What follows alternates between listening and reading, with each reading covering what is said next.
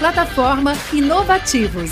Diariamente, lideranças e especialistas de todos os segmentos do mercado abordam temas como gestão, tecnologia, inovação, sustentabilidade, empreendedorismo, negócios e comportamento.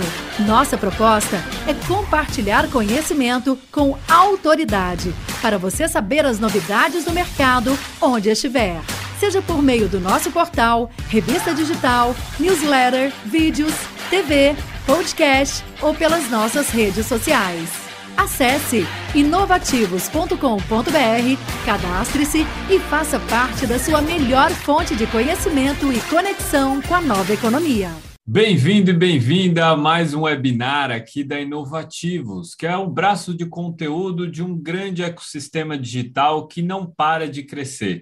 A gente tem também o apoio da Associação Brasileira Online e Offline, que reúne o maior número de unicórnios e plataformas digitais em atuação no país, a FEComércio São Paulo, IPS Consumo, a WCS e o Grupo Innovation Experience. Todos nós aqui empenhados em não só bater um papo, mas levar muito conteúdo e trazer mais pessoas, mais empresas para essa nova dinâmica digital que não inclui só o uso da tecnologia, mas uma mudança nos processos, na gestão, na concepção de diversas áreas de atuação.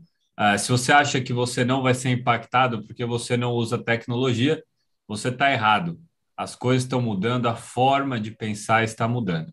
E cá estamos para falar do novo decreto do saque. Sim, o governo federal publicou uma nova normativa para regular o atendimento ao consumidor.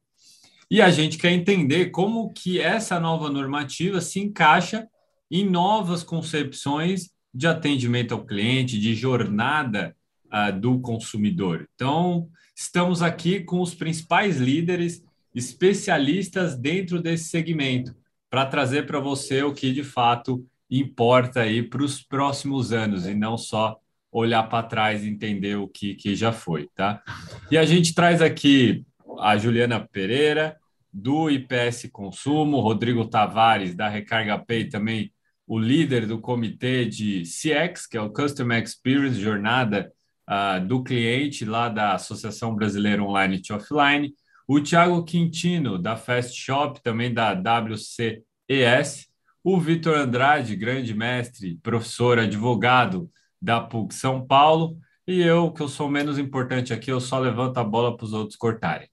Então, eu queria começar esse papo aqui com vocês, já fazendo uma distinção é, entre atendimento ao consumidor e é, customer experience, a jornada do cliente. Porque as empresas estão falando mais sobre jornada do cliente é, e não sobre o atendimento ao consumidor. Aí eu quero começar com o líder do comitê de sexo da BO2O, o Rodrigo Tavares. E aí, Rodrigo, aproveita nessa primeira passagem aí apresentar brevemente a Recarga Pay.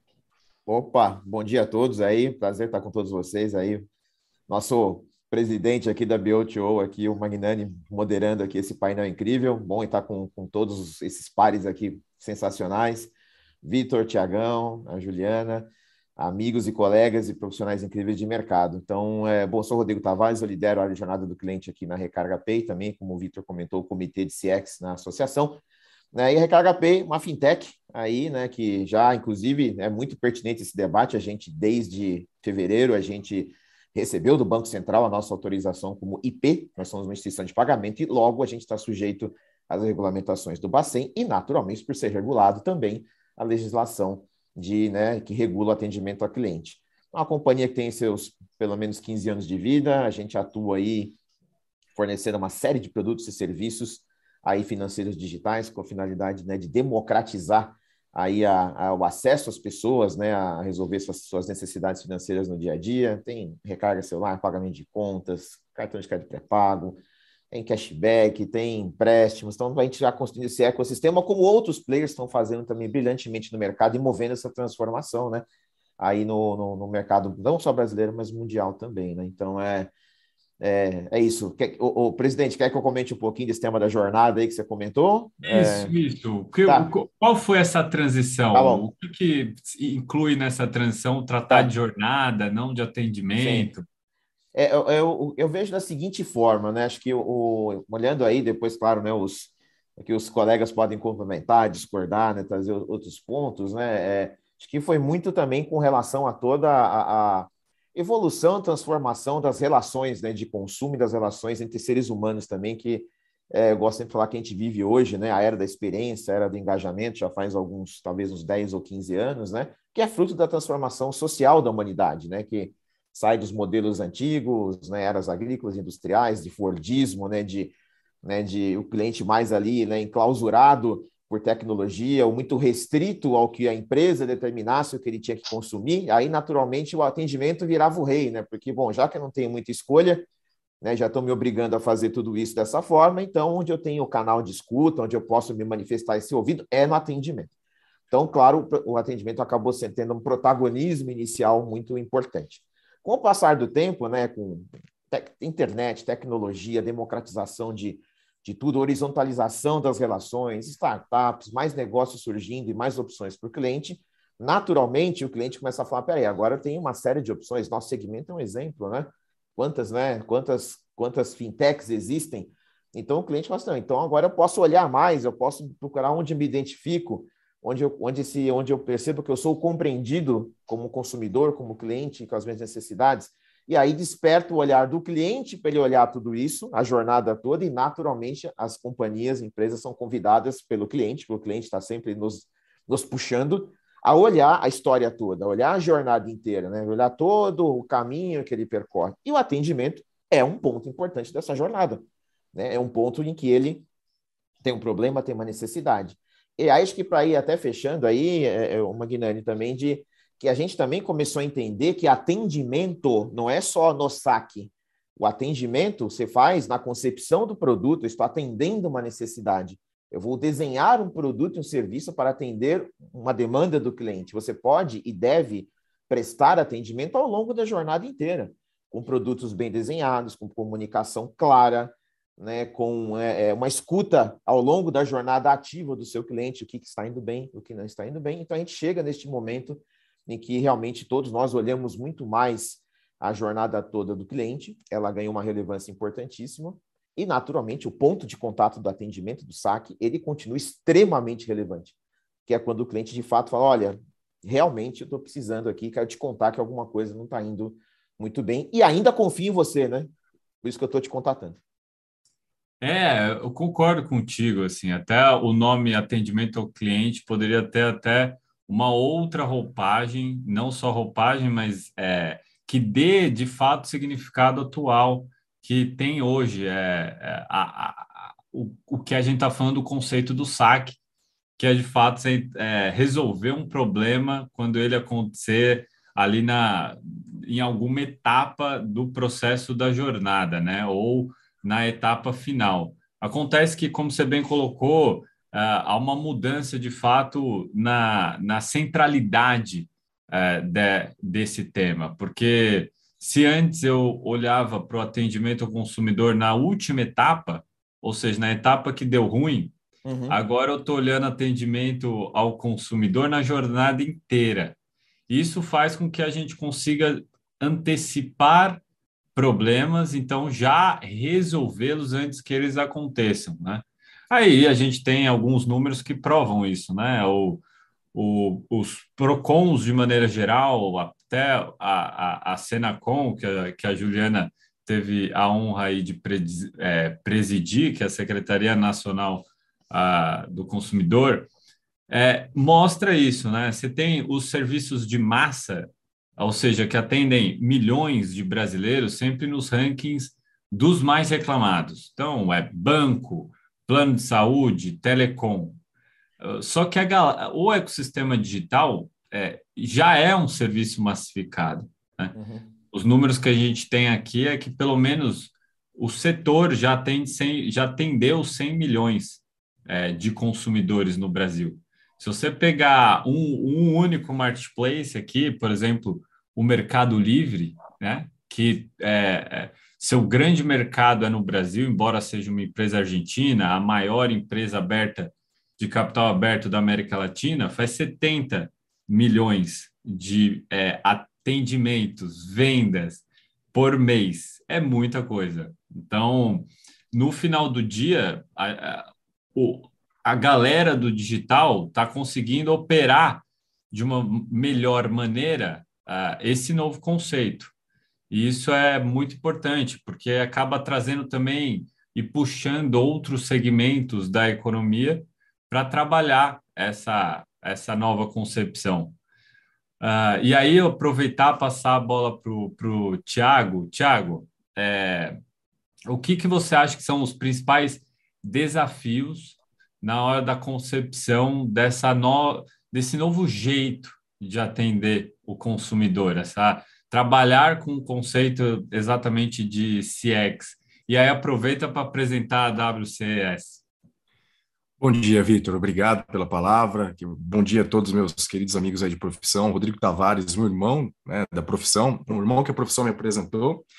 O Vitor e a doutora Juliana são pessoas que eu sempre tive muita admiração nos eventos, anotava as coisinhas que eles falavam, todas aquelas coisas. Então, para mim é uma honra estar partilhando aqui com, com vocês e também, Vitor, obrigadão pelo convite. Eu Assim, esse é um tema super complexo e a WCS é uma startup de educação em Customer Experience. Nós nascemos aqui nos Estados Unidos, onde estou agora nessa madrugada, 5h42 da manhã. Mas nem parece, né? Com óculos a gente fica com menos olheira, né? e nós, é, foi uma iniciativa que eu criei quando finalizei um curso na Universidade de Harvard, que eu queria, eu precisava levar um conteúdo científico e profundo para os meus amigos de profissão. É, apesar de empreendedor, essas palavras bonitas, eu sou um profissional de CX. Comecei a minha vida como operador de telemarketing com muito orgulho aos 17 anos, passei por todas as cadeiras desta, desse segmento e achei e acho que o nosso país precisa de profundidade, precisa de ciência e, puxa, em menos de dois anos já estamos treinando profissionais em mais de 12 países, grandes empresas homologadas com os nossos processos de certificação, de treinamento. A gente está muito feliz, estamos aí com vocês nesse processo de transformação de mercado.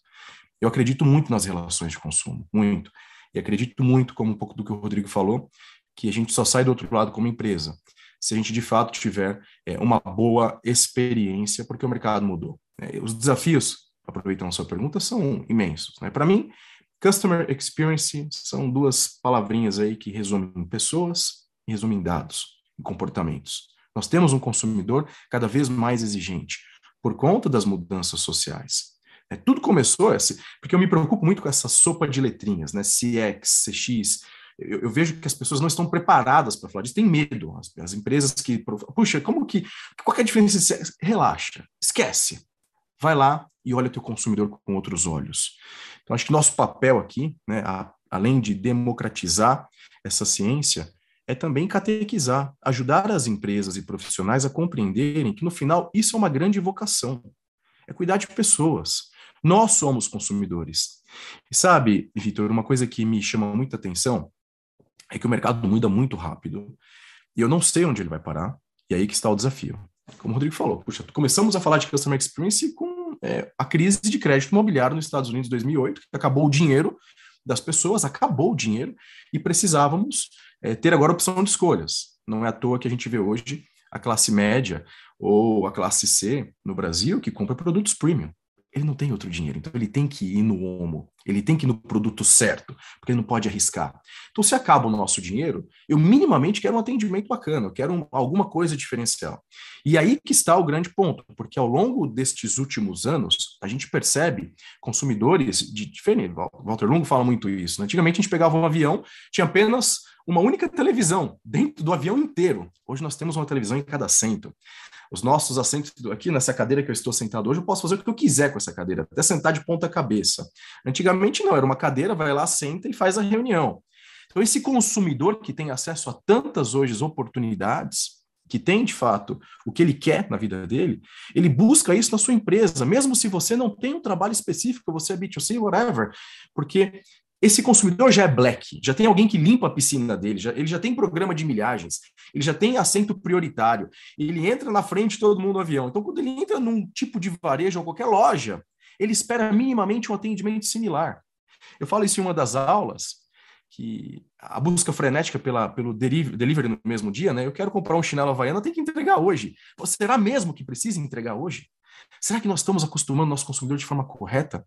E aí, se você compra um produto para entregar em uma hora, você tem um consumidor cada vez mais exigente. Porque quando ele liga para você na tua empresa, ou ele fala com a doutora Juliana, ele fala com o Vitor, ele espera mais ou menos o mesmo, o mesmo protagonismo que ele tem em determinadas situações. E não necessariamente ele vai ter.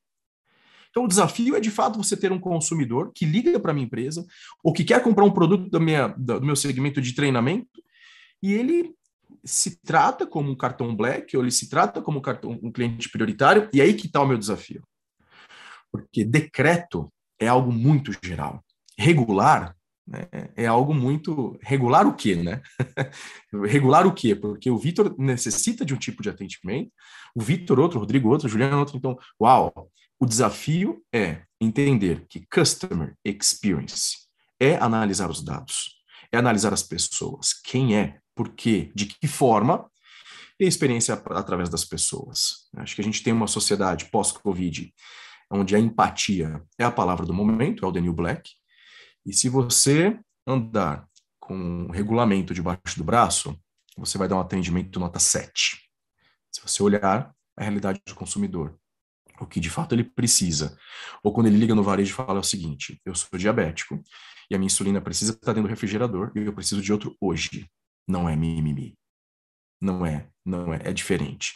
Então, os desafios são imensos numa sociedade que busca cuidar e encantar do cliente por toda a vida, que busca um consumidor cada vez mais com as suas necessidades e com as suas dificuldades do dia a dia que a gente encara, com a jornada, porque a jornada do consumidor, amigos, esquece quando a gente fala que a jornada é olhando dentro da empresa. A jornada é a vida da pessoa, é a vida do indivíduo. Porque a gente fala assim, eu vou desenhar a jornada do cliente na minha empresa. Cara, assim, de verdade, assim, para o consumidor pouco importa os seus processos. Mas eu não tenho tempo. Então, será que eu estou afim de ficar num saque e ficar esperando 20 minutos para ser atendido? Ou ficar sendo transferido de ponta a ponta, sendo que eu tenho que levar meu filho na escola daqui 10 minutos e vai cair o sinal, porque a internet não é boa que eu passo pelo túnel. Então, é a jornada do cliente de uma outra de perspectiva, que é olhar a vida do indivíduo. E aí, Vitor, eu acho que é o nosso grande desafio como empresa. Nós precisamos parar de olhar os nossos próprios umbigos, né? de olhar o umbigo, de ter as crenças e convicções de executivos e se colocar no lugar do cliente. Apesar de ser um grande jargão, se coloca no lugar do cliente.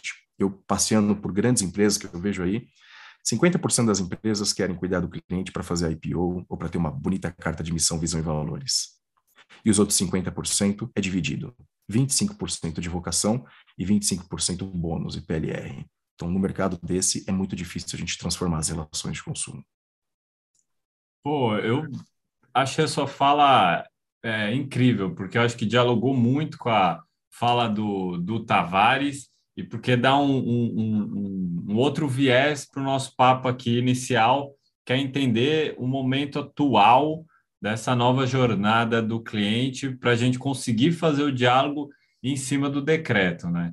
Uh, se você trouxe um elemento que uh, o CX inclui uh, saber operar os dados, significa que essa, o que a gente está falando de jornada do cliente passa a ser core business, passa a ser de fato a, o centro do, de qualquer negócio. Né? Diferentemente no, do, do passado, onde eu tinha produtos muitas vezes massificados, é, tirados da cabeça de altos executivos que achavam que estavam fazendo melhor para o consumidor mesmo, você colocava o produto à, à, à, venda ou serviço e descobria que deu tudo errado no, no saque, quando o cara ia atender que deu, que deu problema.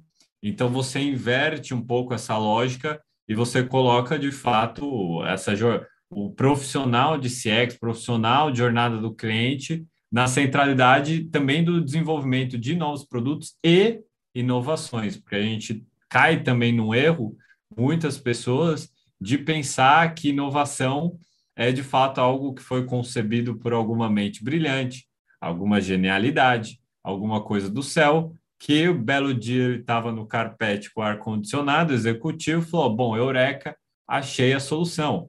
Na verdade, a inovação pode ter, é, estar e nascer, e geralmente ela nasce assim, de, do processo de escuta mesmo. Seus próprios clientes podem te indicar para onde você precisa ir, né? E aí você faz contrabando de ideia. Pega a ideia de algum outro lugar, algum outro departamento, algum outro negócio, cruza, atendeu bem o cliente, está aí uma, uma nova solução, uma inovação para uma dor é, existente, né? Por isso que a gente fala bastante do conceito de ecossistema. Então, acho que CX casa muito bem com o conceito de, de ecossistema, porque ecossistema, uma palavra é, importada das ciências biológicas, né? Que a gente, o nosso corpo humano é um ecossistema, ou seja, são órgãos interdependentes.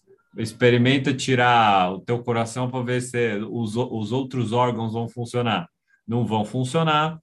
Então, a, essa interdependência entre a, a empresa, os consumidores, vendedores, quem compõe a, a, o teu negócio, ela é essencial. Então, um precisa trocar com o outro para você manter essa sustentabilidade de, do, do seu ecossistema de negócio. Então, esse processo de troca consumidor tem sido muito rico. Mas aí, Juliana, você, como uma grande estudiosa de, das relações de consumo como um todo, uh, o que, que você vê uh, de mudanças de comportamento, de hábito? O, o Quintino trouxe algumas coisas. Eu queria ver qual que é a sua visão ali geral dessas novas relações é, de consumo e aproveitar, aproveite e, e explique um pouco aí sobre o trabalho do IPS Consumo, por favor. Bom dia para vocês, né? É muito bacana aqui ao lado desses homens, jovens homens, brilhantes executivos, cada um na sua área, né? É, e, e, eu acho que eu estou ficando velha, né? O, o Tiago ouvia, né? É, ouvia. Então parece assim que eu tô, eu tô mesmo há, há muito tempo nessa jornada.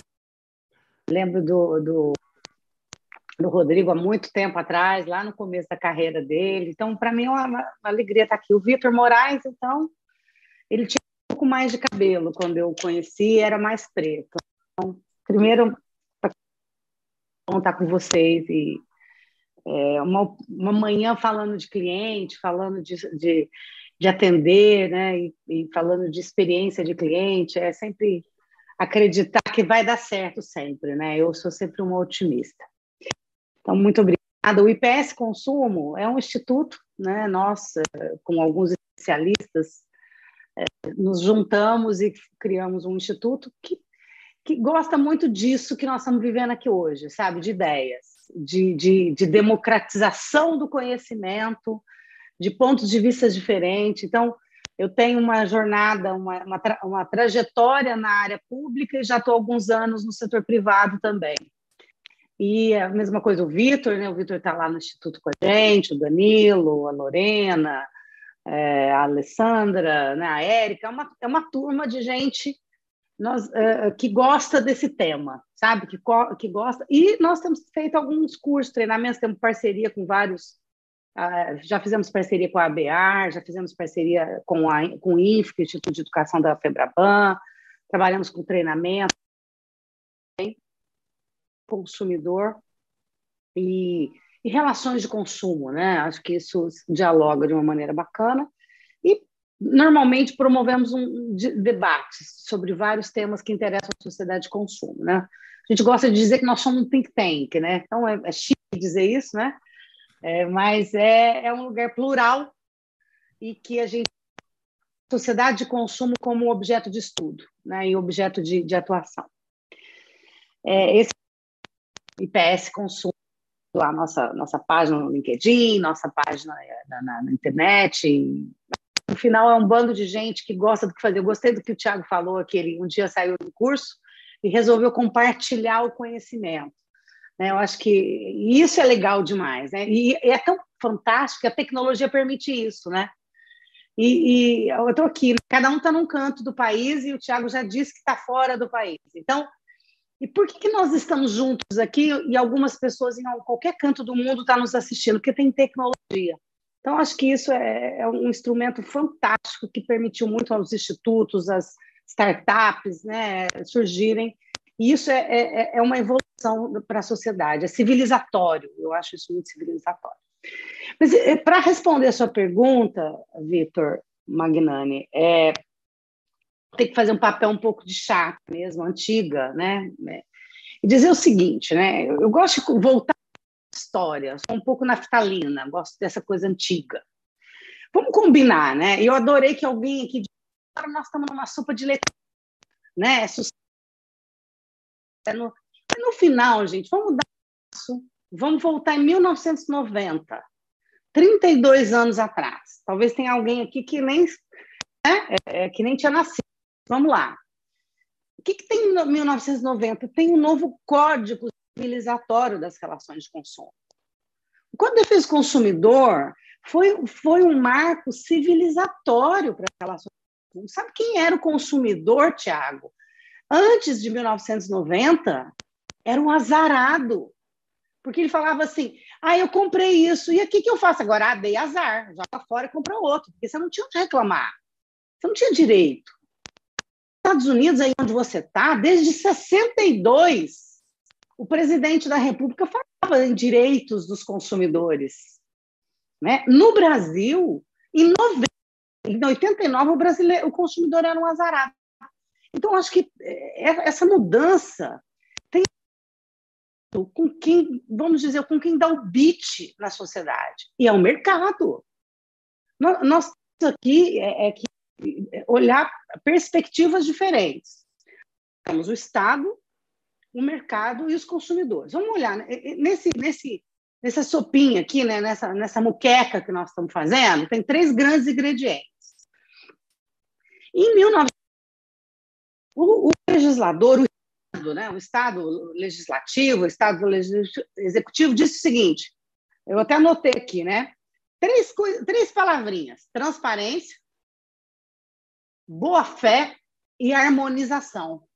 Olha que bacana! 32 anos atrás, três palavrinhas estavam lá no Código de Defesa do Consumidor.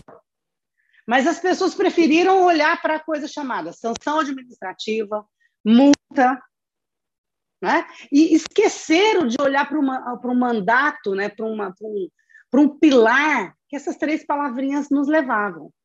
Mas, mas então, o que, que aconteceu? Né? Por que, que agora essas palavrinhas parecem tão modernas, modernas, tão atuais, 32 anos depois? Porque tem duas coisas no mercado de consumo hoje. Concorrência,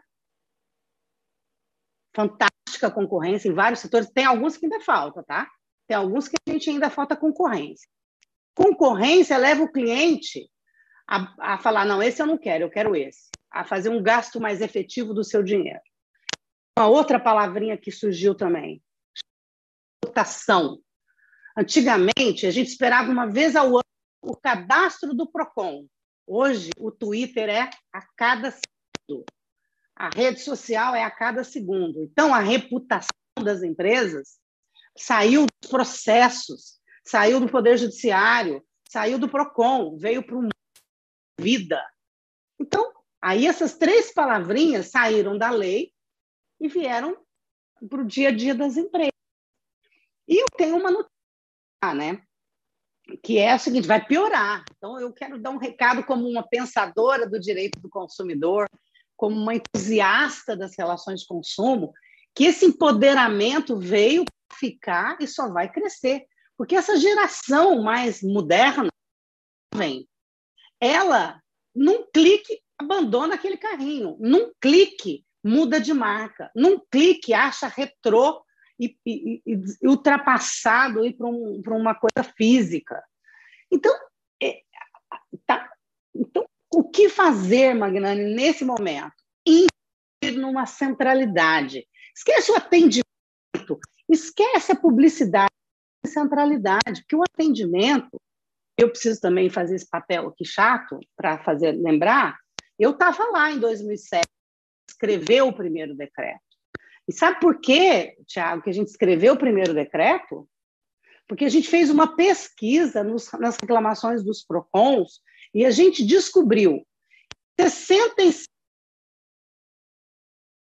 eram resolvidas com um simples telefonema do PROCON na empresa.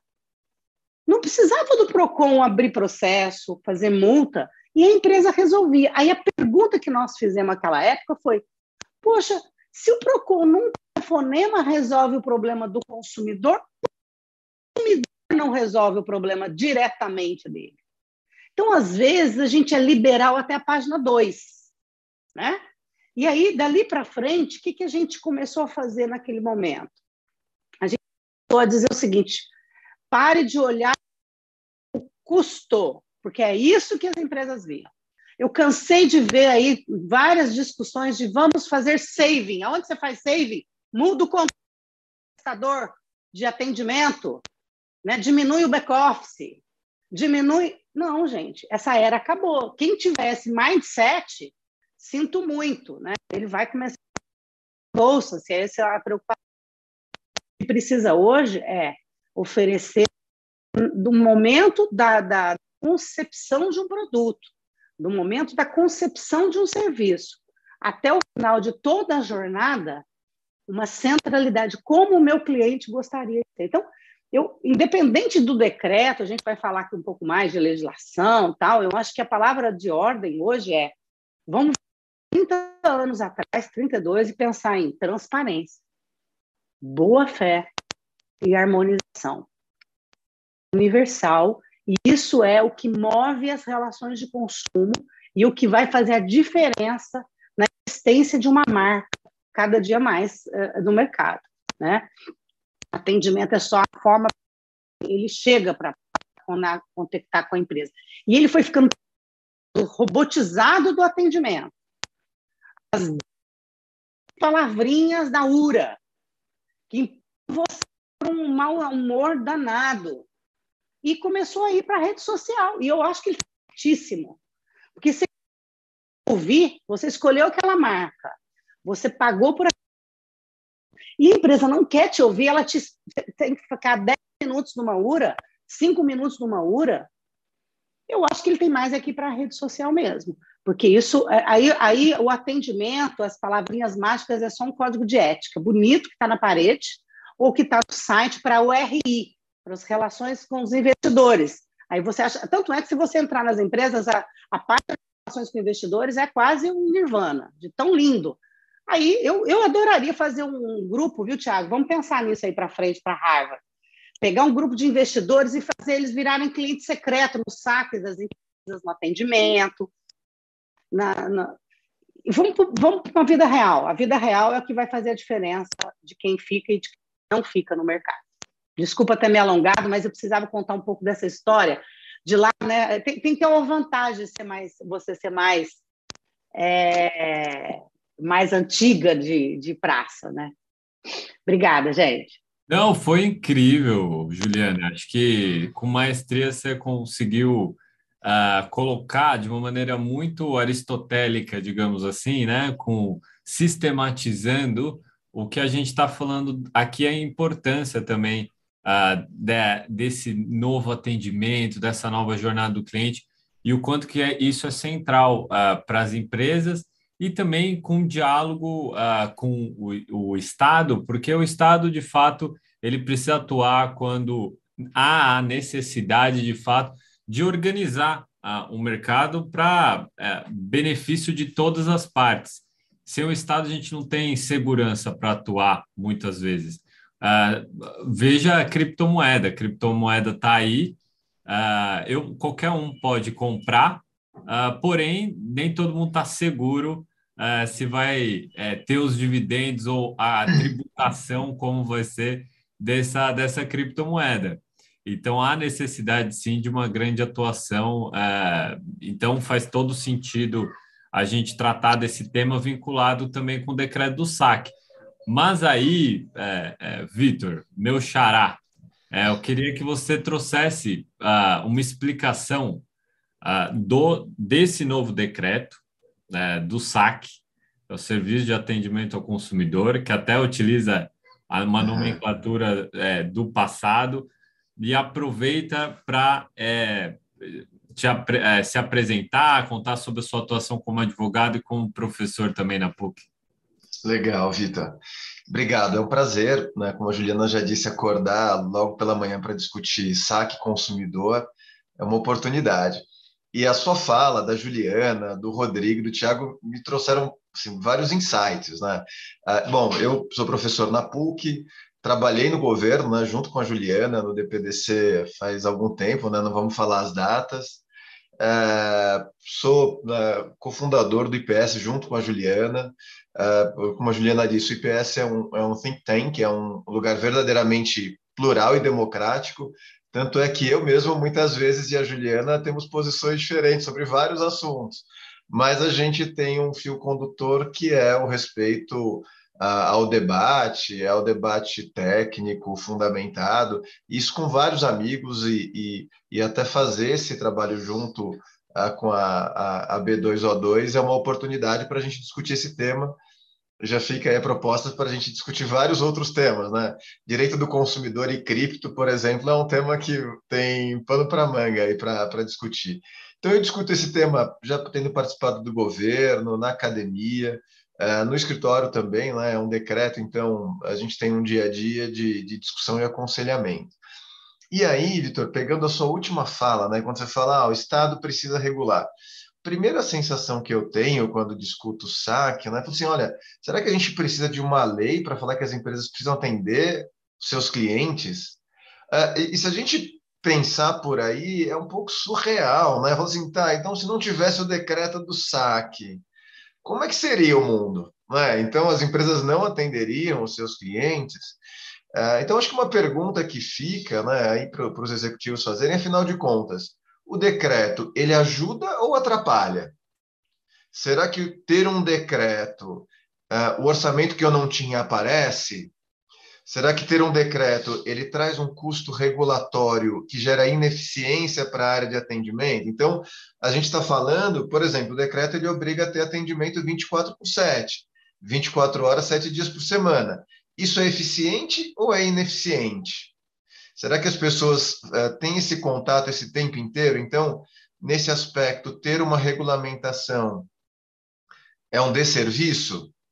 Ou, pelo contrário, o decreto ajudou, a gente está sentado aqui para debater consumidor, o decreto ajudou uh, o Rodrigo e o Tiago a pedir orçamento, porque fica com receio do PROCON aplicar uma multa de 15 milhões de reais, então a gente entra na relação de custo-benefício, então o decreto traz um incentivo positivo para isso, porque se não tivesse o decreto, o orçamento apareceria. Então, eu acho que vale aqui inicialmente uma reflexão até que ponto a intervenção do Estado ela é necessária para demandas de consumo. Porque a gente fala, né, e, e muitas vezes fala que o Estado deveria intervir menos, mas muitas vezes nós vivemos o que a gente chama do princípio do oficialismo, né? Se não tiver o Estado mandando, as empresas não fazem. Será que a gente ainda está nisso? Porque ah, quando a gente olha o decreto sobre um aspecto, enfim, aí a gente tem posições uh, elogiosas em relação ao decreto, tem críticas duras ao decreto, e depois eu já falo as minhas, as minhas posições, mas eu acho que antes disso é, uh, uh, o decreto ajuda, né? ou será que nós deveríamos ter um setor não regulamentado?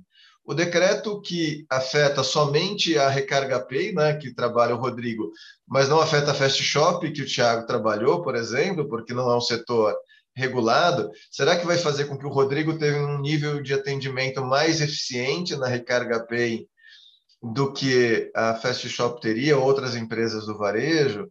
Será que eu, eu agreguei um custo para a operação do Rodrigo que eu não agreguei para a operação do Tiago e, portanto, eu posso ter uma questão de competição uh, que não seja regular no que diz respeito ao atendimento, já que daqui a pouco eu vou poder embarcar no, varejo, no varejo eletrônico, outros serviços. Então, tem uma questão que é uh, quando que as empresas uh, vão tomar a liderança e ser protagonistas da evolução do atendimento para que o Estado não precise ter um decreto.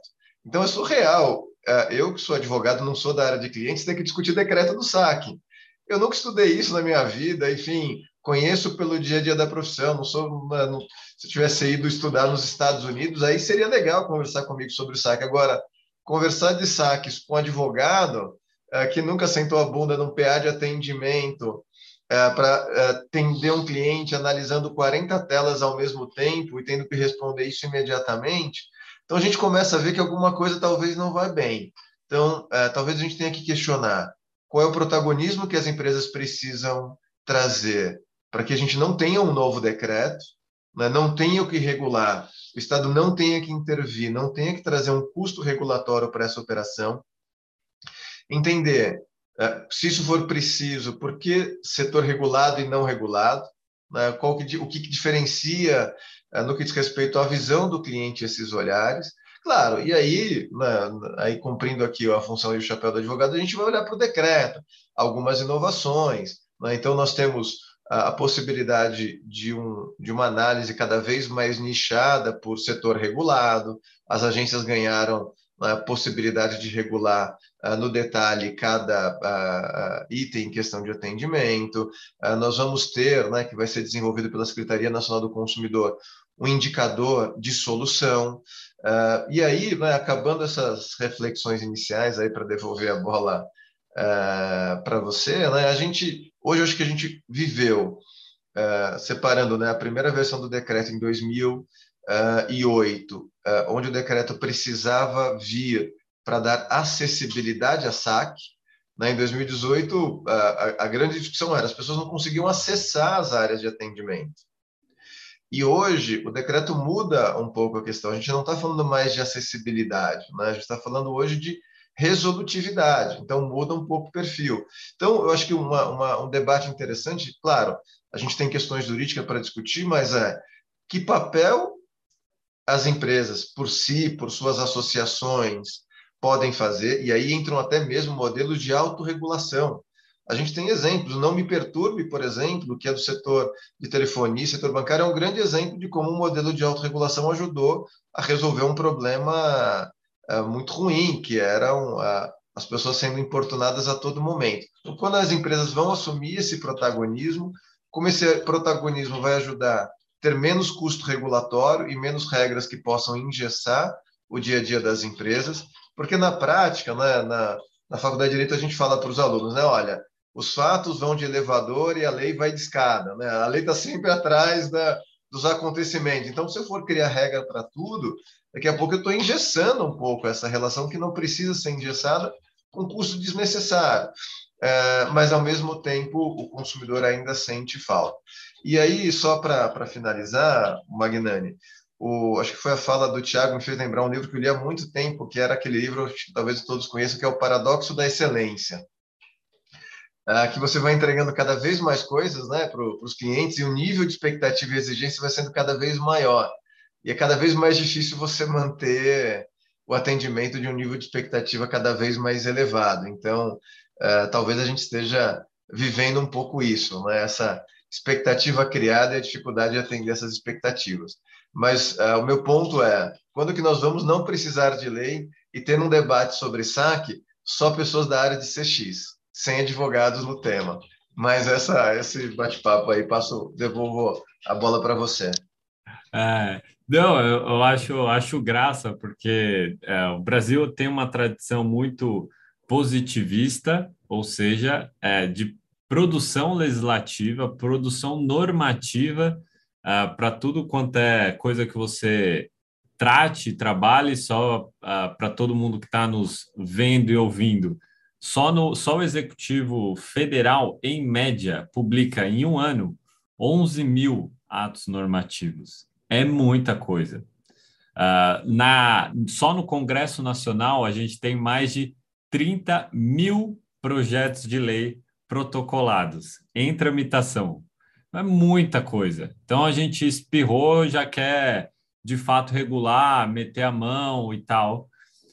Mas, é, como você bem disse, é, o decreto ele trata dos serviços regulados.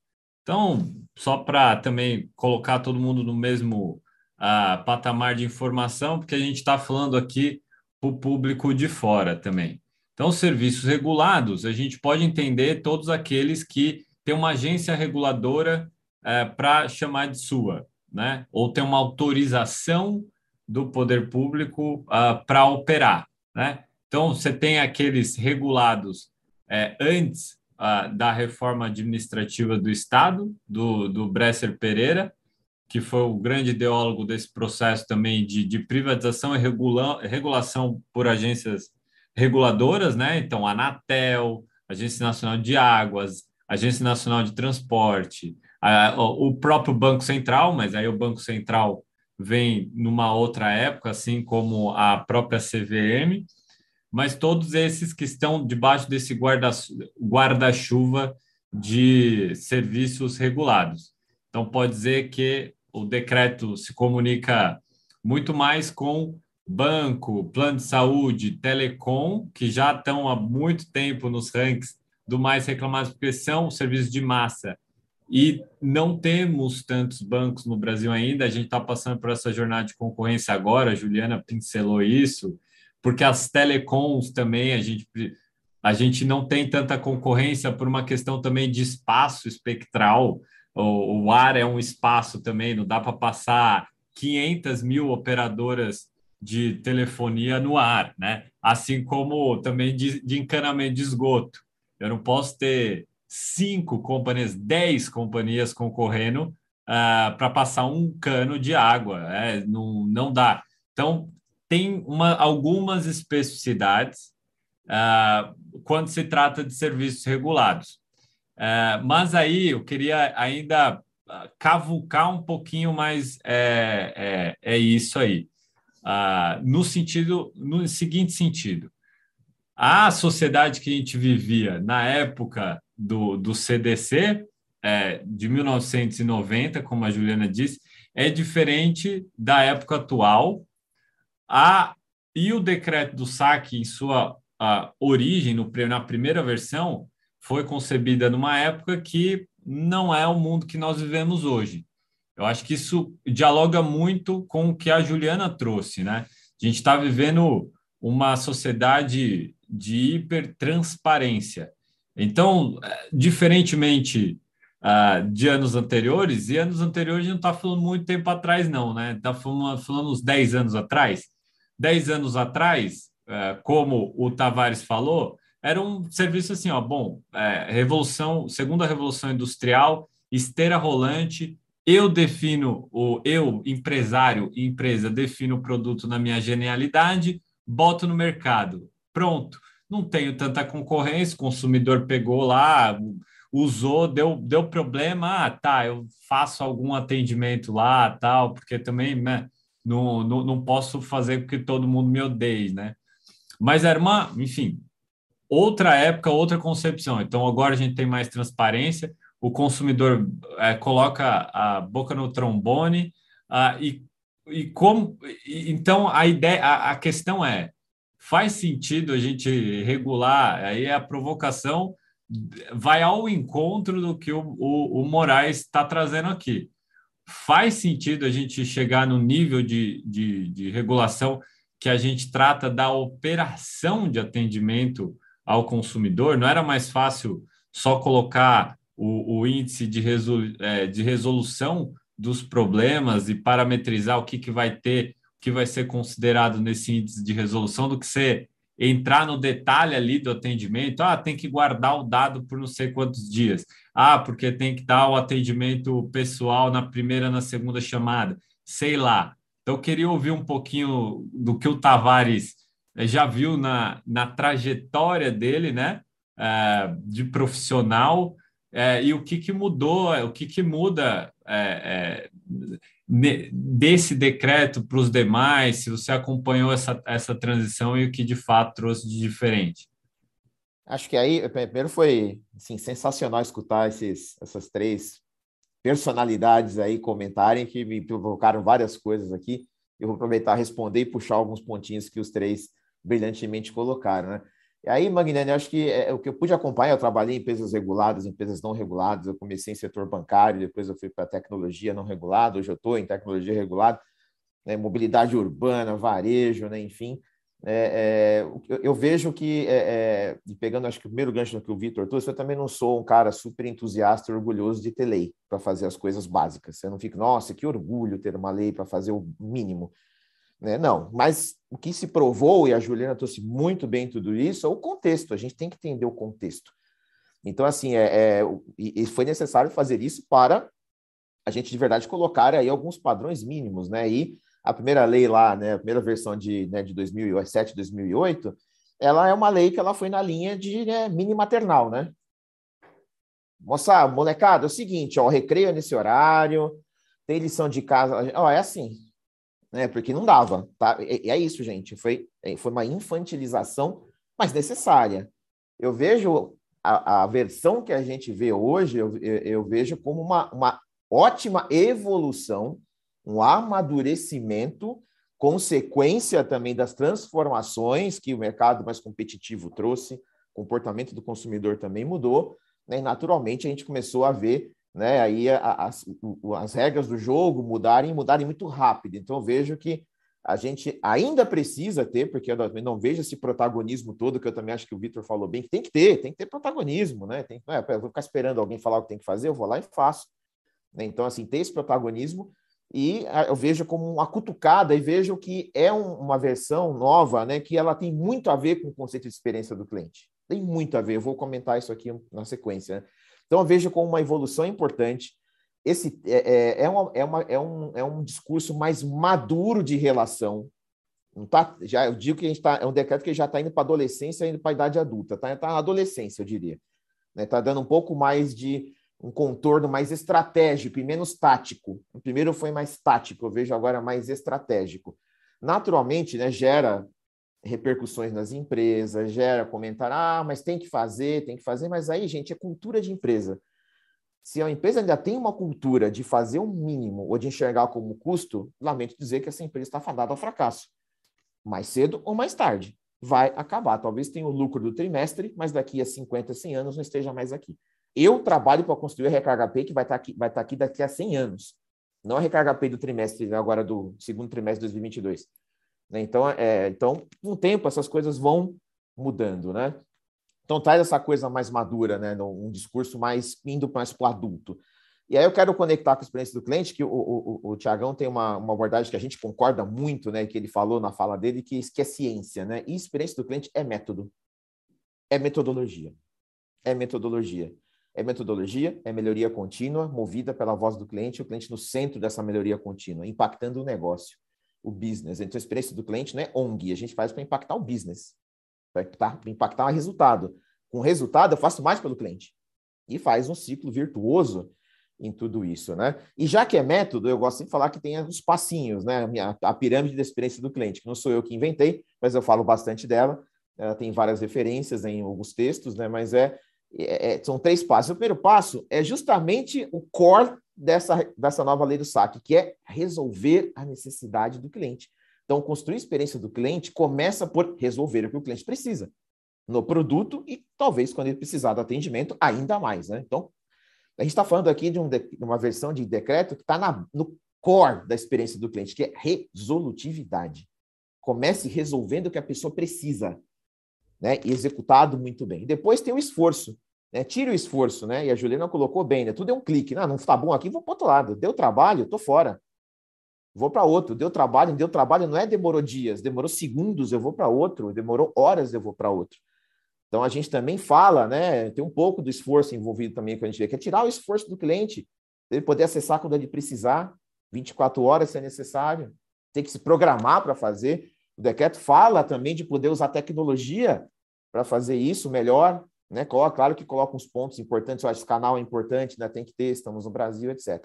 E o topo da pirâmide da experiência do cliente, que é a conexão emocional, para mim remete muito ao que a Juliana trouxe, né? que ela falou as palavrinhas, né? que é a boa-fé né? e a transparência. Não existe nada mais forte para criar conexão emocional que ser transparente e atuar de boa-fé, porque isso é ser autêntico. A verdadeira conexão emocional na experiência do cliente é ser autêntico, transparente. A transparência cria relações adultas. E transparência não é fazer só o que o cliente quer, é falar a verdade. Isso eu sei fazer, aqui eu errei. Aqui eu prometi e não cumpri. Aqui eu errei e vou resolver. Isso aqui eu não sei fazer, me ensina, cliente, como é que eu faço. É criar essa transparência. Isso é topo da pirâmide da experiência do cliente, é a conexão emocional. A conexão emocional não é mandar cartinha escrita à mão, não é caixa de bombom para o cliente, não é ursinho de pelúcia, não é, isso são ações de encantamento importantíssimas que podem fazer parte da sua estratégia, né? então eu vejo muito o novo decreto indo nesse, nesse rumo, né? E resgatando coisas importantes lá de trás, mas trazendo um lado mais adulto, né? E, e até inclusive a Juliana bem comentou ali, né, do, né, da, desde os anos 60 nos Estados Unidos, né, para quem não sabe, no né, dia do consumidor, dia 15 de março, remete a uma fala, a um momento do presidente John Kennedy em 62 ou 63, se eu não estou enganado, falando sobre direito do consumidor. Né? Então, só um, um cunho histórico aqui. E para fechar, do indicador né, que o, o Vitor comentou, né, que acho que a gente tem que também falar de autorregulação, que é importante para ter esse protagonismo, mas indicadores, e se não está tudo claro no decreto, a gente deveria parar, sentar e estruturar cada setor, né? Quais são as melhores formas de fazer esse indicador? Agora, para mim, o melhor indicador é perguntar para o cliente: está resolvido? Não vamos ficar fazendo ciência de foguete. Eu adoro esse indicador. Esse indicador na Recarga Pay, perguntar para o cliente está resolvido, é uma das minhas metas. Perguntar para o cliente. Não tem, ah, não voltou mais, eu acho que resolveu. Não. É ele falar se está resolvido. E a gente se surpreende o quanto que a gente acha que resolve e o quanto que de fato resolveu. Né? Então, esse para mim é o grande é o grande ponto, o indicador chave, né? E sobre o orçamento que a gente falou também aqui, né, para não me estender muito, né?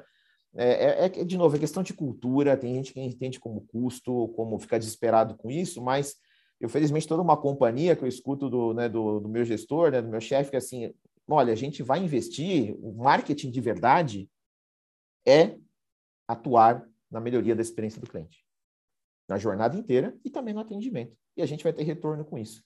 Então, é, é muito uma questão cultural que tem que estar envolvida.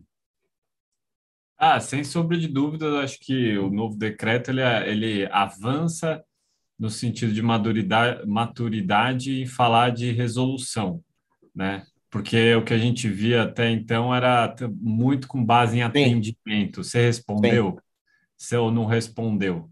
Ah, é. Só que aí você traz um nível de complexidade também de saber o que, que é resolver o, problem, o problema na Recarga Pay, o que é resolver um problema na Fast Shop, Sim. o que é resolver um problema no Mercado Livre e assim Sim. por diante, né? É, e aí, ah, Vitor, você, você me permite só um comentário que eu lembrei agora do regulado não regulado, né? Que é um ponto que o Vitor trouxe, né? Eu fui Fast Shop, fui eu tive a honra de ser colega do, do, do, do Tiagão lá no, há alguns anos, né? Trabalhamos juntos e construímos essa amizade, essa irmandade que a gente tem até hoje. Assim, a, a festa, embora não seja regulada, eu sei da seriedade e da profundidade que a companhia trata relação com o cliente e atendimento. Então, não precisa estar regulado para a festa fazer isso. E aí, para quem está no setor não regulado, não se esqueça que o seu cliente consome produtos e serviços de empresas reguladas. Ele vai voltar para você e falar: amigo, estou esperando a mesma régua, tá? Então, Exato, eu acho que é, é, é esse que é o ponto. Acho que até me espanta muito a, o, o setor como um todo receber com certa passividade a, algumas coisas que dão como, como dadas, né? Uh, mesmo o debate em cima do decreto, embora tenha tido bastante participação, principalmente dos setores regulados que a gente já citou aí, os três maiores, Uh, mas, como iniciativa privada, como as empresas podem se unir dentro de um grande grupo para tratar do assunto, não só debate da regulação, mas como é que a gente traz mais essa mensagem, traz mais parâmetros também setoriais, porque isso é importante, é importante até para uh, ah, nos destacar, destacar os bons e não só destacar os maus é, falar assim, ó, oh, o outro está fazendo, é, é, tá, tá, tá ruim. Uh, mas aí eu queria passar a bola também para o Quintino, já que você está nos Estados Unidos, há algum tipo de, você conhece ou tem conhecimento de algum parâmetro normativo nos Estados Unidos para tratar ali de como atender o consumidor por aí e como é que você enxerga a, a, essa, esse indicador de resolução dos problemas? Como que eu poderia ter um indicador desse de maneira uniforme uh, se, eu, se eu tenho tantos é, serviços diferentes, produtos diferentes, enfim, negócios diferentes? Quem vai dizer ao consumidor para quem e como? Excelente pergunta, Vitor. E a resposta A primeira é boa fé. Eu, e aí é um pouco do que a Juliana, que falou bastante sobre isso, assim, eu fico muito impressionado, né, como, especialmente nos Estados Unidos, na, na, na Europa, o princípio da boa-fé é algo que me coça. Assim, eu, me, eu me sinto envergonhado, muitas vezes, como ser humano, porque como ele pode acreditar em mim desta forma? Ele não me conhece, ele não sabe o meu nome, ele não pediu a minha nota fiscal. E ele acredita de forma genuína. E ele não é regulado para isso, ele não é obrigado a trocar um MacBook igual eu estou aqui, gigante na minha frente, sem nota. Ele não é obrigado a fazer isso. E ele faz. É claro que existe uma série de trade-offs nessa medida. Uma série. Mas ele faz. Então, o que eu acho que tem que ter decreto para a empresa tem que ter decreto para consumidor. Quando a gente olha para o Brasil, tem que ter a multa para quem passa no farol vermelho e tem que ter a multa para quem atravessa no farol vermelho. Mas essa é uma discussão muito maior que talvez a gente tomando uma cerveja num happy hour seja mais legal do que num dia de manhã falando aqui com muitos amigos e advogados, porque existe o princípio da boa-fé, é algo que às vezes a Apple a Apple é muito simples, muito simples. Você pega as regras de troca e devolução da Apple, é algo unbelievable de simples. É, não tem reparo em iPhone. O iPhone se troca. Se quebrou, troca. That's it. O consumidor não gosta que arruma, ele acha que vai quebrar de novo, porque ele já tem o estigma do, da, da recorrência, do mesmo vício, aquela coisa. Tudo resolve. Ao mesmo tempo, ele é honesto intelectual. O professor Vicente Falcone fala eu adoro. Você tem que ser honesto intelectualmente com o consumidor. O que está acontecendo? Minha filhinha derrubou um copo d'água num MacBook que a gente tem um, e parou de funcionar na hora.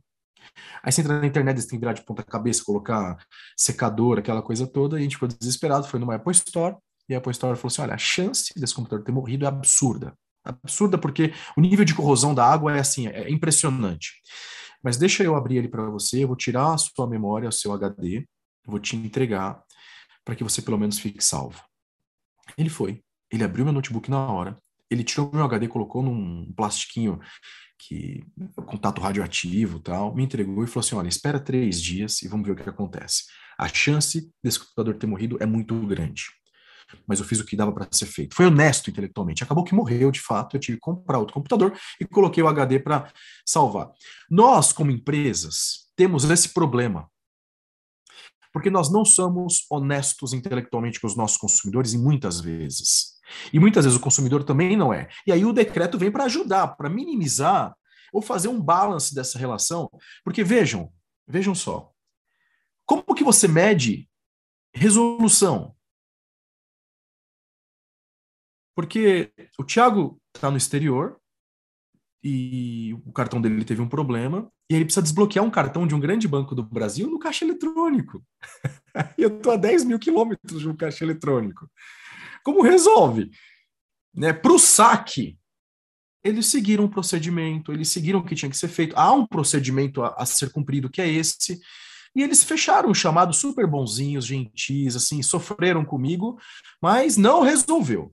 Isso frente ao decreto, isso frente às relações, como que fica, isso frente ao consumidor, como que fica. Eu sou a favor do decreto. Como o Rodrigo falou, na Fast Shop a gente nunca olhou decreto, a gente sempre olhou o coração. E para nós, CX está acima da lei. É forte isso, né? mas bem contextualizado, é honesto explicar também. É acima da lei, porque não simplesmente fala assim, o senhor não tem direito à troca. Antes disso, é verdade, você não tem, pronto e acabou. Vai no PROCON e resolve. Não. Quem é você?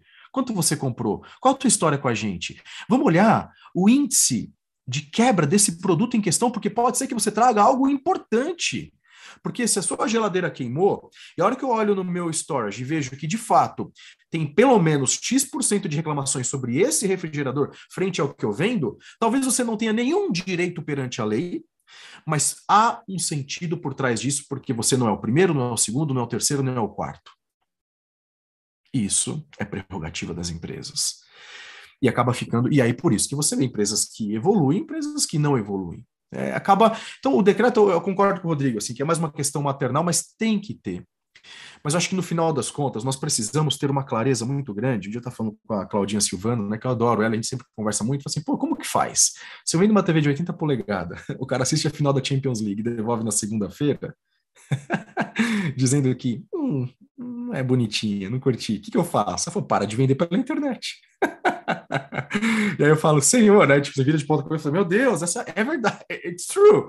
Mas e aí? Porque você tem uma prerrogativa de lei. E ao mesmo tempo, eu fui honesto com a empresa. Então, esse bate-bola, que eu não vou me estender nesse assunto, mas quero falar do que funciona, acho que é entender as pessoas como seres humanos. E assim, pessoal, veja o exemplo da Amazon. Tentem ligar no call center da Amazon, que escondeu o número. A Amazon escondeu o número no website. Você não acha? Você tem que ser, você tem que peregrinar, fazer o caminho de Santiago de Compostela para achar. Imagina, isso no Brasil, tomaria um pênalti, né? Porque isso não é legal, isso não pode. Você tem que, né? Mas, mas porque ele aposta em outros canais. Aí depois a Amazon tira o chatbot do ar. Porque não resolve o problema do cliente. Tem um artigo de Harvard Business Review que fala muito isso. Quando ter um monte de canal não interessa. O que interessa é o first call resolution. Ah, eu tenho chat, eu tenho e-mail, eu tenho social media, eu tenho telefone, eu tenho everything. E aí eu ligo, Ok, três dias, cinco dias, sete dias, consumidor quer que resolva. Mesmo se atende por telefone. Acho que a questão do decreto de não colocar tempo é um problema, porque todo mundo hoje tem escassez de tempo, então você precisa, assim, ter ah, 90% das reclamações atendidas em até um minuto. Isso é muito. A gente nunca foi regulado, a gente sempre cumpriu muito bem isso, porque para nós é instrumento-chave de sucesso. Atender, tem que atender o cliente, that's it. Então, amigos, o que, que eu acho? Né? Para mim, o CX, de fato, ele está acima da lei porque ele está acima da lei? Porque ele trata o seu coração, o seu jeitinho, o seu desejo. E, ao mesmo tempo, a lei vem para tirar um pouco dos viés que nós podemos ter como empresas ou como, ou como clientes, que muitas vezes a gente não interpreta bem as coisas e acaba querendo um direito que não é nosso. Então, tudo bem, ter que ir no, no caixa eletrônico para desbloquear meu cartão estando a 10 mil quilômetros de distância, o chamado foi encerrado como resolvido. Tanto que depois recebi uma pesquisa de satisfação com base no atendimento que você recebeu aqui nota. O ponto aí é, puxa vida, como que Tiago resolve? Que ele tem dois filhos pequenos, ele está sem cartão de crédito, ele não está aqui, não tem outro jeito? Tem algum, alguma forma? Então, teoricamente, isso passaria como concluído pelo decreto.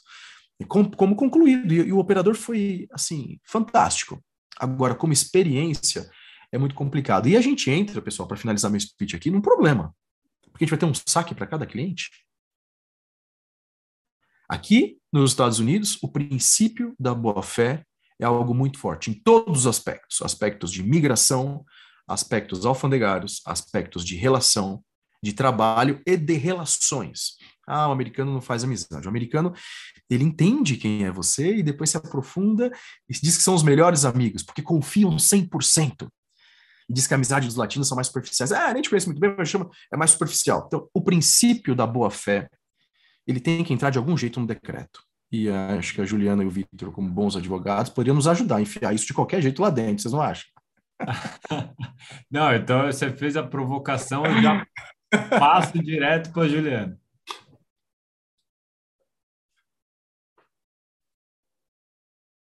Ah, mas esse debate está cada hora melhor, hein? Cada momento melhor. Bom, é, eu trouxe a boa fé para o grupo, né? Então, não é, não tem aquela coisa, fulano saiu do grupo, fulano entrou no grupo, então eu trouxe a boa fé para o grupo. E, e, eu acho que o Tiago trouxe uma coisa também, né? Sem prejuízo de todos que foram uh, estão falando aqui, mas uma coisa muito interessante que vale para os dois lados né? E, e isso é cultura e isso é educação, né? Então, é, e no final das contas, as relações de consumo elas refletem as relações sociais e elas refletem a sociedade. Não é? é, é, é e aqui nós poderíamos, fica, é, Tiago, você fica devendo esse, esse show aí, tá? A gente, uma hora a gente se encontra todo mundo em algum canto.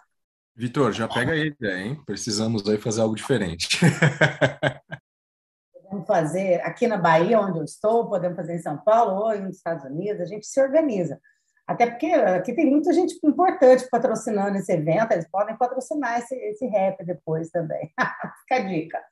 Mas sabe o que, que me, me, me, traz isso? É, é, alguns anos atrás eu usei uma palavra que foi até um pouco criticada. Eu estava, naquela ocasião, ocupando a função de secretária nacional e, secretária, e sempre gostei de quebrar protocolo.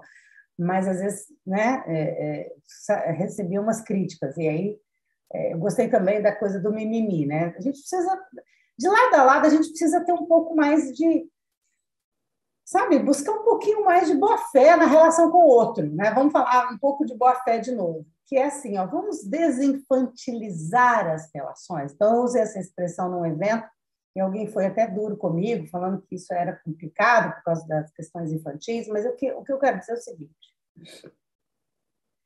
quando uh, a Apple, é, vou usar o exemplo que, acabou, que o Tiago acabou de dar, quando a Apple, uh, alguém da Apple atendeu, te foi honesto na fala e disse: provavelmente você não vai recuperar essa máquina, mas eu vou te ajudar aqui, tá? Vou, vou fazer, vou tirar a máquina. Assim, de lado a lado foi um encontro de boa fé. Você chegou lá e disse: olha, eh, eu derrubei água, alguém que houve um acidente doméstico e ele, ah, então tá, mas assim, de todo jeito eu vou envidar os meus melhores esforços para ver o que eu consigo, mas eu acho improvável. E no final do dia, você assumiu o seu quinhão da responsabilidade, que foi eu contribuí para que meu equipamento é, é, parasse de funcionar. Eu contribuí. É, eu negligenciei aqui no cuidado e, e caiu água. De outro lado, o seu, a marca que você escolheu disse: Deixa eu ver o que, que eu posso fazer. Ah, olha, não tenho o que fazer. Mas eu vou te ajudar dentro da, do, seu, da, do, seu, do seu acidente aqui, o que, que eu posso remediar. E ele fez algo pronto, rápido, que foi até importante, que é a memória. Né? A gente, hoje, isso é importante. E ali dentro, é, de lado a lado, cada um assumiu o seu quinhão. E eu acho que esse é um ponto que a gente precisa resgatar. E eu, eu, eu tendo a dizer que nós, é, é, vamos dizer assim, é, cada um, formadores de opinião que somos, lideranças executivas que somos, temos essa responsabilidade também de ajudar a mudar essa cultura, tá? Porque senão é, é, a gente vai deixando a régua mais abaixo, concorda? Quando você olha para o decreto e fala assim, que é direito do consumidor acompanhar a sua demanda, né? é, acompanhar a sua demanda e ter o histórico da sua demanda. Gente, dá vergonha ter isso num decreto. Dá vergonha, né? Porque eu acho que é o mínimo da boa fé que você tenha seu histórico ali. By the way, a gente tem empresas e empresas. A gente tem empresa que nem precisava do decreto.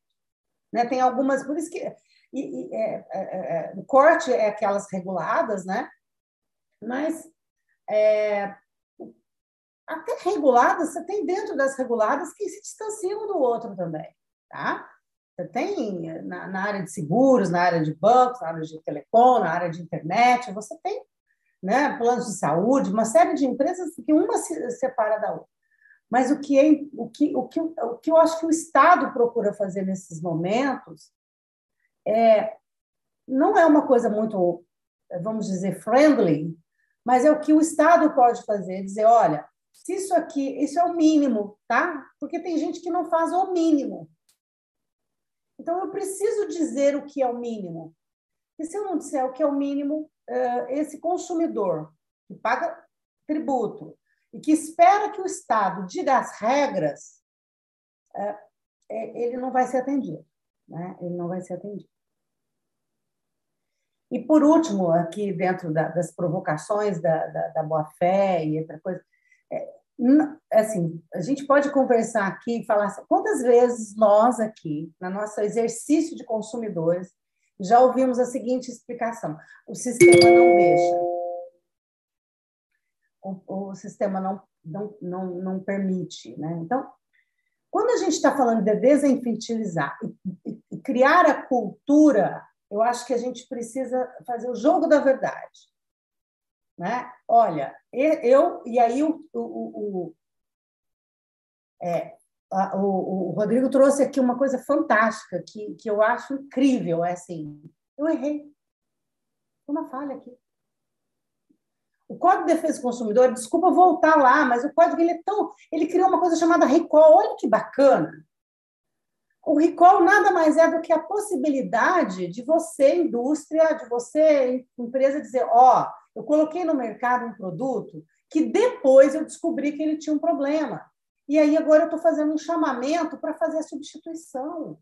Olha, olha a presunção de, de, de boa-fé nesse processo todo. Ah, Juliana, mas o recall não, não, não exime a responsabilidade de indenizar eventual dano. Tudo bem, se acontecer um dano que causou um prejuízo à vida, à saúde, tudo bem. Mas não é disso que nós estamos falando aqui. Nós estamos falando de fair play. Né? Nós estamos falando de ser, de ser transparente nessa, nessa, nessa, nessa questão. E eu acho isso fantástico. Eu só, uma vez eu estava, eu, uma das minhas atividades profissionais, eu fui executiva de uma empresa na área de saúde. E o nosso maior drama era quando tinha reajuste do plano de saúde.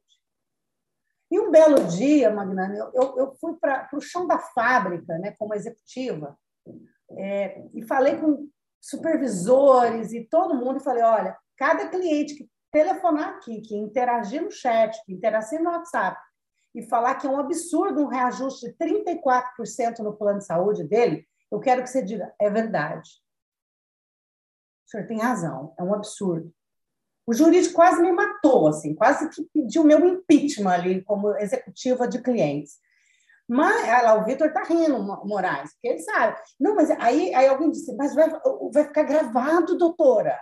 E aí eu falei, que ótimo, porque a hora que você estiver lá na, na, na, audiência com o juiz sobre uma discussão de reajuste, você vai dizer, eu fui empático. Porque num país em que a inflação naquela época era 7%, reajustar 34% num plano de saúde eu tinha que fazer, falar de conta que não era um reajuste. Então, tem coisa que a gente tem que dizer: olha, é realmente um reajuste muito fora dos percentuais de mercado. E isso se dá em razão disso, e eu tenho alternativas para você. Então, tem hora que a gente tem hora que a gente nega, se bem que está na prática hoje negar coisas que, né, enfim, mas assim, tem hora que a gente nega assim, a existência do, do oxigênio né, para o cliente, isso acabou. Essa era acabou. Então, é, a boa-fé e a desinfantilização passa por isso, né? A gente, a gente também é, é, é, assumir os nossos erros. E, e, eu acho isso fantástico. Não tem, não tem compromisso com o erro zero. A empresa também erra, o sistema também falha, o algoritmo também erra às vezes. E é tão genial quando você é descolado o suficiente para dizer foi mal. Eu vejo isso, eu acompanho muito campanhas, né? E às vezes tem gente que usa isso na campanha. Eu acho genial, porque causa empatia na hora com a marca. Na hora você fala, tá vendo? Ó, o pessoal reconheceu, né? Enfim, não sei se eu fui é, ao encontro dos desafios que, que foi colocado aqui, mas estou adorando esse papo e, e, acho que todo dia a gente aprende um pouquinho mais e está sendo muito um aprendizado bacana. Ah, total. A gente também está aprendendo demais aqui, todos nós aqui. É, é, é é por isso que isso é tão legal, é tão rico. Para a gente, para quem está assistindo também, e você trouxe um elemento importante, que é essa humanização da marca, até dá para puxar até outros ganchos para outros webinars. Então, as marcas agora estão até, além de reconhecer o erro, se posicionando frente a debates públicos, o que é uma grandíssima novidade, né? tudo isso também, assim, com, com o viés de se aproximar do seu público. Mas você trouxe um exemplo importante aí também, que é de plano de saúde. Eu fico. Eu sempre pensei, quando eu, eu, eu ia no hospital, né, é, que o NPS não é a, o melhor indicador para você avaliar, por exemplo, um hospital. Então, você medir a satisfação do cliente. Uh, sendo um hospital, significa o quê? Então, se eu tenho um ótimo serviço de hotelaria, de até, eu coloco um cafezinho, um pão de queijo, pergunto para o cara que foi lá por gripe, você foi bem atendido? Fala, ótimo, fui bem atendido. Agora, quando você fala de é, é, resolver os problemas, né? Estou preocupado o quê? Com quem que ficou grave, teve o atendimento, resolveu aquela situação, e mesmo de gripe né? Você foi bem atendido, está satisfeito na, ali na entrada, mas resolveu o problema no final. Então, para a saúde, eu acho que é, talvez é o, é, o, é o, setor que mais cabe se falar de resolução, de indicador de, de, de resolução do problema, porque trata da vida, né? A gente não está falando aí do, do, do, de outras áreas da, no, da, da, nossa existência que, que são também fundamentais, mas tudo vai começar por, no, ali na vida, né?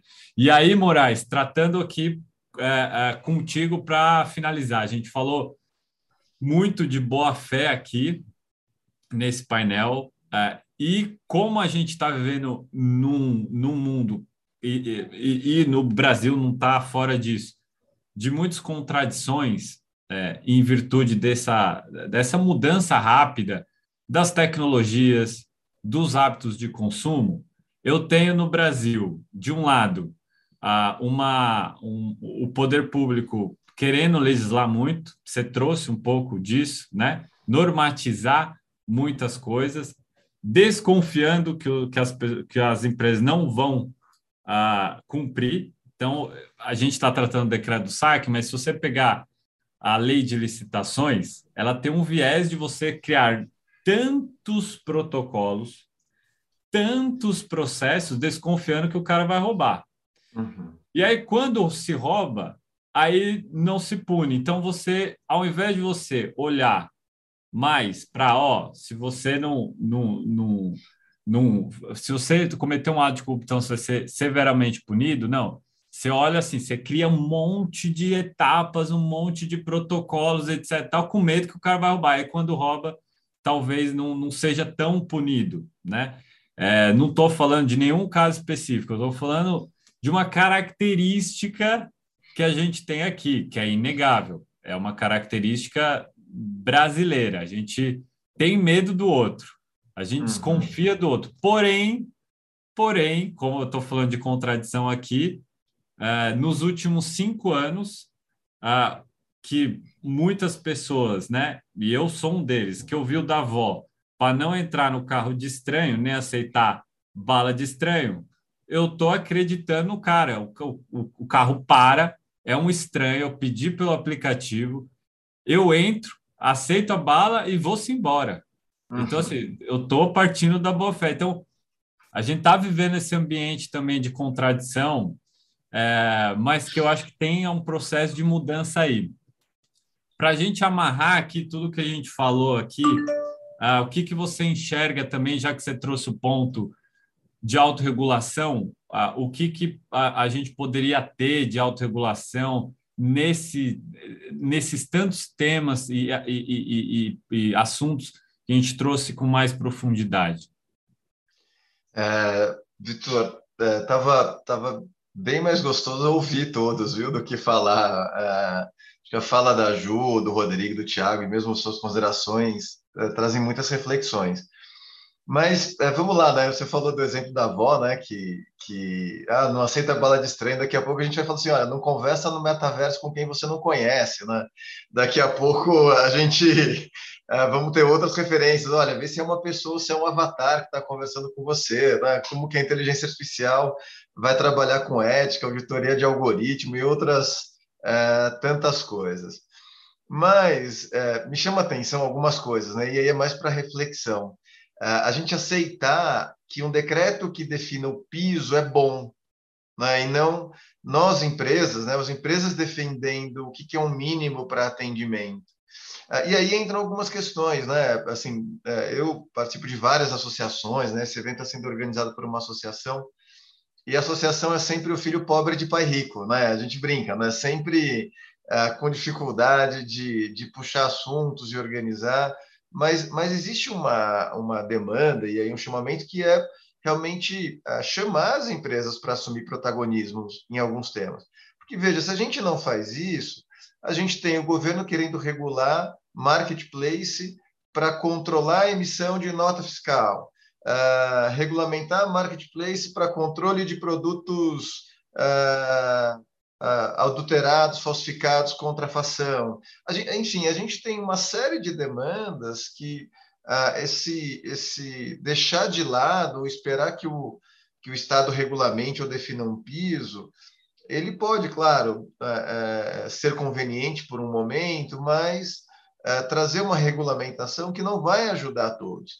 E hoje, né, toda e aí misturando alguns assuntos, né, eu tenho participado de vários debates de direito do consumidor e ESG, né?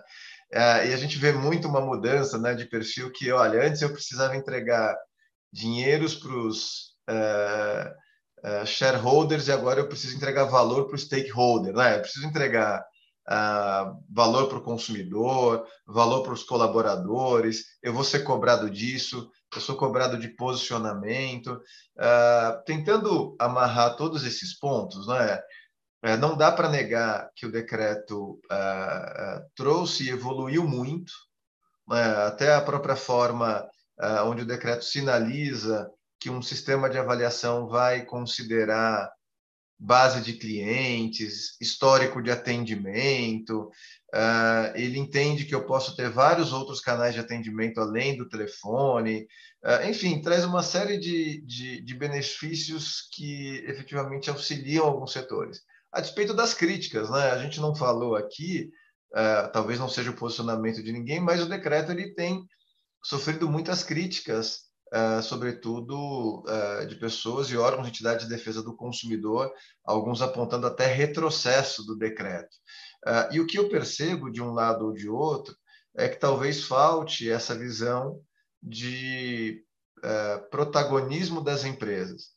Uh, quem é regulado está cansado de ir nos PROCONs com milhares e milhares uh, de reais em multas por não atendimento uh, ao consumidor. Então, a gente precisa trabalhar, talvez, Magnani, todos aqui, em novos patamares, né? um, em um momento onde temas sensíveis de relacionamento com o consumidor como a Ju colocou, ele, ele seja visto e assumido com o protagonismo das empresas. Ah, será que as, as empresas associadas à B2O2 vão trazer um modelo de autorregulação para atendimento de empresas não reguladas? Você que tem que dizer isso, você que está nesse dia a dia, faz sentido trazer isso? Né? Faz sentido uh, trazer um código de boas práticas para subir a régua do mercado, trazer um ponto de referência? Eu acho que a nossa discussão coloca esse debate. Como cada um de nós vamos assumir o nosso papel e fazer a diferença. Pelo Instituto, né, que eu trabalho junto com a Ju, a gente faz o nosso papel, que é ser um think tank, né, de discutir esses temas e trazer as provocações. A B2O2 vai cumprir qual papel nessa história? O Rodrigo na Recarga P vai cumprir qual papel nessa história? O Tiago vai cumprir qual papel nessa história? Como que nós vamos elevar e subir essa régua, tentando ter uma, um, né, um movimento de defesa do consumidor menos regulado, onde eu não precise uh, uh, ter um muro cada vez mais alto, porque nós vamos ter boa fé, equilíbrio e respeito de todas as partes. Uh, é um pouco dessas, desses pontos, né? A gente ainda vai ver o que o decreto vai trazer de benefício. infelizmente, não foi feito um estudo de análise de impacto regulatório, que talvez fosse conveniente para uma mudança de regra como essa. Né? Em geral, a gente trabalha com dois conceitos de análise de impacto regulatório, para depois analisar com a régua de tempo adequada o resultado uh, regulatório daquela norma, para a gente verificar será que o consumidor está sendo melhor atendido, diminuir o número de autuações fiscalizações, as empresas melhoraram, estão investindo mais em atendimento, quais foram as melhorias.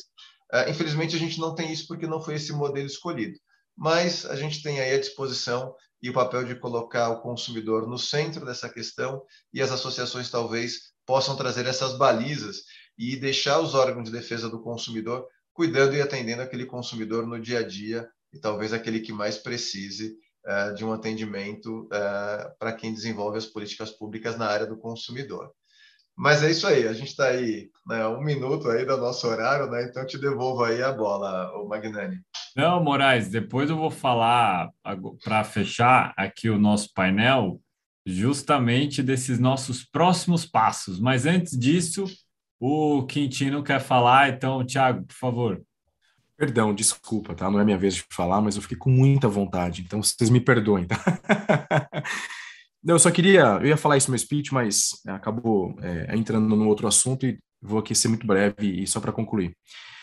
Acho que a gente falou de coisas muito legais, assim, eu achei muito bacana o nível dessa conversa, onde a gente coloca pessoas com formações diferentes, mas com um desejo genuíno de melhorar as relações de consumo. Tem um grande amigo nosso de mercado que um dia estava com a gente em alguns eventos aí de, de, de consumidor que a gente sempre participa, e falou, sabe, meu maior desafio é fazer com que o gerente de um supermercado veja que chega um consumidor, uma mãe de família, uma pessoa muitas vezes simples, com uma mão podre para trocar e o supermercado fala, só troco mediante nota fiscal ou vai para a justiça.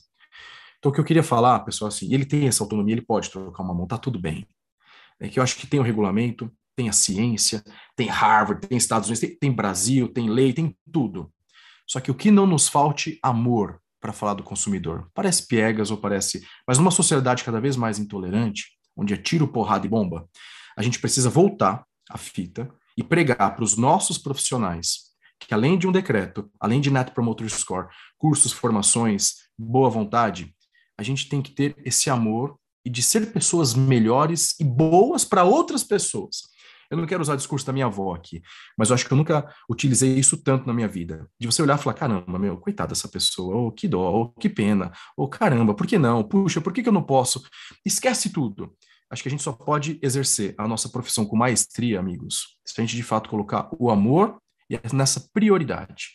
Talvez não seja esse o, melhor fórum para falar, mas eu como profissional e como consumidor, eu jamais poderia também de trazer aqui um pouco da nossa vocação antes da gente ter um crachá, que a nossa voz seja maior que a voz do nosso crachá. Eu acho que isso é uma coisa que eu gostaria de partilhar para todos aqueles que estiverem assistindo, porque isso muda o jogo, isso muda a vida, né? Então, me perdoe Sim, minha mãozinha, total, mas é Não, foi fundamental e assim tem é, é, essa essa questão que eu acho que é nefrálgica, que é você exercer o amor, é, primeiro ser, servir para depois receber, é, e também você criar esses laços, e, e, e aí isso passa por emoção, e eu agrego a isso que hoje não é, é, é somente esse elemento que por si só deveria ser o suficiente para que todas as empresas é, tiver, exercessem essa jornada do, do cliente com maestria, uh, mas também por agora necessidade absoluta, porque a gente vai ver um contexto de mudanças muito rápidas nos modelos de negócio, exigências e mudanças de comportamento consumidor muito rápidas. E se você de fato não ter uh, esse amor com o cliente, você não vai ter possivelmente um cliente que te ajude a inovar te ajude a criar coisas novas. O seu produto hoje campeão não necessariamente vai ser o seu produto campeão o ano que vem, porque as coisas estão mudando muito rapidamente. Tá? Então, é o seguinte, para concluir, a gente dá os próximos passos aqui. Ah, já pegando o gancho do que o Moraes falou. A gente, como associação, reunindo ah, atores nativos digitais que já tem um outro conceito, uma outra concepção do que é esse atendimento ao consumidor, essa jornada do cliente. A gente tem um grupo que já elaborou um guia é, de jornada do cliente, e muito na perspectiva é, de ensinar, passar adiante o conhecimento sobre o que é o CX e quanto que isso é central para qualquer empresa, tá? E lá, então, quem quiser acessar, pode entrar no site lá, tem o guia, é grátis para todo mundo. E a gente vai agora fortalecer cada vez mais esse grupo de profissionais de CX, atendimento ao consumidor, o nome que vocês queiram dar, porque os nomes também estão mudando a, a, a torta direita. Uh, então, a gente não está preocupado exatamente com o nome, mas sim é, no processo e trazer cada vez mais respostas, não só uh, para o decreto e suas revisões futuras, mas principalmente para trazer todo o mercado é, tradicional de atendimento ao consumidor para uma nova realidade, uma nova concepção. Então, a gente tem que sair da nossa bolha e agregar cada vez mais outras empresas, mais profissionais, mais especialistas para essa nova dinâmica, uh, junto com a, a, a, Juliana, que muito vai nos honrar uh, conosco. A gente já tem várias conversas também com o Luciano Tim, que também foi secretário nacional do consumidor, o Tavares liderando esse, esse o comitê lá na associação, o Quintino sempre trazendo muita experiência e o Vitor Moraes aí que tem uma cabeça super boa ah, para o novo. A gente nem tratou de ODR, a gente vai tratar de resolução online de disputa no outro momento, que é uma outra ferramenta hoje uh, para trabalhar essa jornada do consumidor. Enfim, uh, a gente está reunindo muitas pessoas boas aí para trazer o melhor conteúdo e, mais do que isso, contribuir para o avanço do, da jornada do cliente no Brasil. É com essas palavras que eu encerro agradecendo a todos e a todas aqui uh, presentes e também assistindo e nos ouvindo. Então, até uma próxima jornada de conhecimento aqui da Associação Brasileira Online e Offline, do Grupo AEX e também do braço de conteúdo do Inovativos. Obrigado, até logo. Plataforma Inovativos. Diariamente, lideranças e especialistas de todos os segmentos do mercado abordam temas como gestão, tecnologia, inovação, sustentabilidade, empreendedorismo, negócios e comportamento. Nossa proposta é compartilhar conhecimento com autoridade para você saber as novidades do mercado onde estiver seja por meio do nosso portal, revista digital, newsletter, vídeos, TV, podcast ou pelas nossas redes sociais. Acesse inovativos.com.br, cadastre-se e faça parte da sua melhor fonte de conhecimento e conexão com a nova economia.